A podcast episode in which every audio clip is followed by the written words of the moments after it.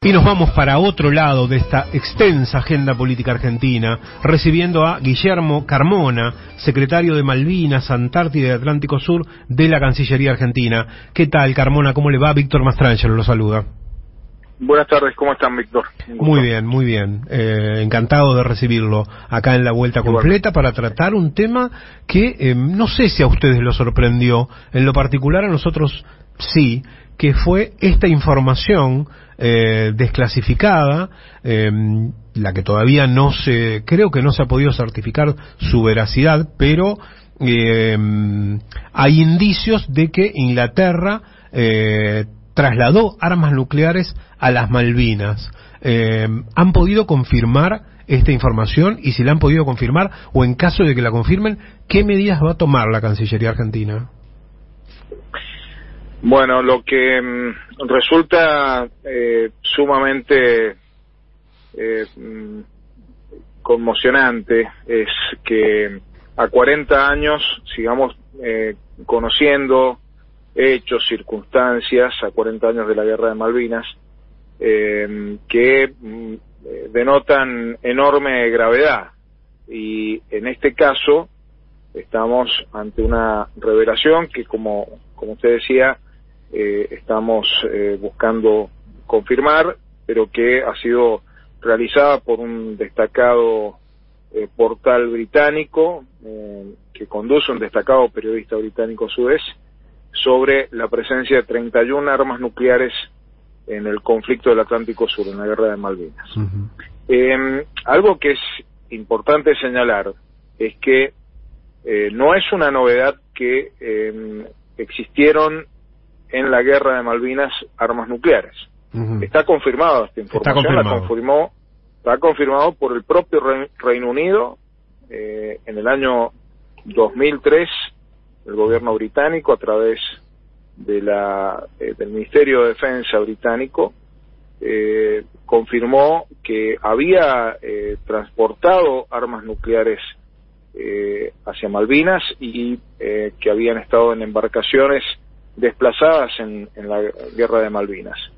Lo que aparece ahora es un, una noticia que da cuenta de una magnitud y de circunstancias que resultan sumamente preocupantes, eh, porque habla de una magnitud de presencias, eh, presencia de armas nucleares eh, realmente muy alta y de circunstancias que hacen dudar de la información que en el 2003 y entre el 2003 y el 2015 fundamentalmente que los gobiernos de Néstor Kirchner y Cristina Fernández de Kirchner exigieron información eh, la, la, reticencia británica llevó a que a que eh, la, información existente fuera muy escueta eh, e incluso estos datos eh, hacen dudar de la veracidad de lo que el Reino Unido informó, por ejemplo, que no habían incurrido en violaciones del Tratado de Tlatelolco, que es el tratado que regula eh, la no presencia de armas nucleares en América Latina y en, en sus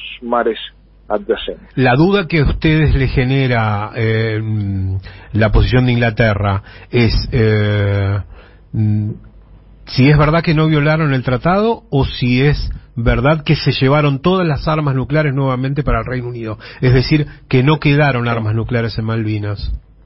En aquella ocasión el Reino Unido, eh, mediante una nota, informó en primer lugar que no habían violado el Tratado de Tlatelolco, uh -huh. en segundo lugar que eh, las armas no habían este, producido las armas nucleares que habían desplazado a Malvinas, no habían producido este, mmm, consecuencias. Eh, aquí entre paréntesis podemos inferir que se, se refieren a eh, las consecuencias de un accidente este, con esas armas uh -huh. o la persistencia de esas armas, por ejemplo, en buques que hubieran sido eh, hundidos por el fuego, fuego, argentino. Y en tercer lugar, este, se refirieron a que las armas habían sido eh, desactivadas y eh, devueltas al Reino Unido. bueno, esas circunstancias quedan, se reabre, digamos, la, la incógnita respecto de si esa información ha sido, ha sido información fehaciente. Como yo les decía inicialmente, esta mm, revelación proviene de un, portal de, de Classify UK, que es un portal de reputación a nivel mundial. Sí, ya ha hecho otras revelaciones se confirmaron como ciertas. Eh, sí, sí, de un periodista además eh, destacado en temas militares que ha sido por 30 años editor de asuntos de defensa este, del diario The Guardian. Eh, de todos modos, eh, nosotros vamos a buscar corroborar, tener acceso a esos archivos y en función de eso este, tenemos previsto, en el caso de confirmarse la información, eh, una serie de medidas que tienen que ver con la protesta, con la denuncia de esta situación. Carmona, esto se suma a unas declaraciones eh, bastante provocativas, podemos decir, del primer ministro Boris Johnson realizadas en ocasión de, del saludo navideño que habitualmente le brinda a los habitantes de Malvinas. Eh, ustedes ahí ya se habían expresado, eh, ¿no? Al respecto de esa. Sí, miren, los medios, los medios argentinos leyeron como, como, este, como chicana, ¿no? Este, publicaron, casi les diría, en general, los medios cuando se enteraron de estas declaraciones de, de Johnson, este mensaje de Johnson a los isleños, este, se calificó su, su a sus palabras como chicana. Eh, yo este, respondí en ese momento que cuando faltan razones aparecen las chicanas, ¿no? Creo que esta referencia a una supuesta intervención, una supuesta un supuesto reconocimiento de el, la organización de tenis de mesa a nivel internacional este, como un reconocimiento de soberanía más que una, una chicana es falta de argumentos, ¿no? La Argentina obtiene reconocimientos internacionales de organismos internacionales conformados por el Estado, este, no da como para que festejen el reconocimiento de una entidad civil que se rige por el Código Civil Suizo, como es la eh, Asociación Internacional de Tenis de Mesa, ¿no? Pero lo más grave de Johnson no fue la chicana, fue el, la em, rememoración belicista, ¿no? Porque este, hizo una referencia ofensiva este, hacia la Argentina por la guerra de Malvinas,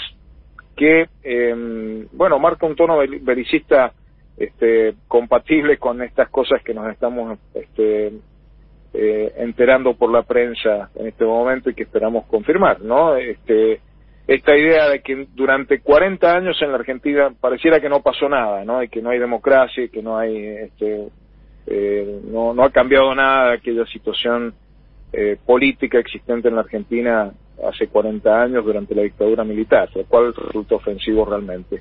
Eh, yo lo, lo que sí, Víctor, creo que, que, es importante como, como reflexión es considerar que la eh, eh, esta, estos trascendidos, esta información, revelaciones, eh, y la conmemoración de los 40 años del conflicto del Atlántico Sur, eh, nos, nos dejan como, o nos deberían dejar como, como corolario el, el análisis de que hoy sigue habiendo una situación allí grave desde el punto de vista militar, eh, hay una presencia militar desmesurada del Reino Unido en las Islas Malvinas sin que exista ningún tipo de amenaza de parte de la República Argentina. Esa presencia militar es una acción de unilateralismo que eh, Naciones Unidas condena eh, y además eh, esa presencia militar eh, genera una preocupación no solo para la Argentina, sino para toda la región, ¿no? Este, en un área del, planeta que está declarado como zona libre de armas nucleares, como zona de paz. Eh, así que bueno, creo que es uno de los motivos que nosotros debemos tener muy presentes al momento de reafirmar nuestra soberanía sobre esa parte del territorio nacional este, y al momento de poner en evidencia que el colonialismo se sostiene por la fuerza, no por eh, las razones, no por el derecho. Carmona, muchísimas gracias por esta comunicación.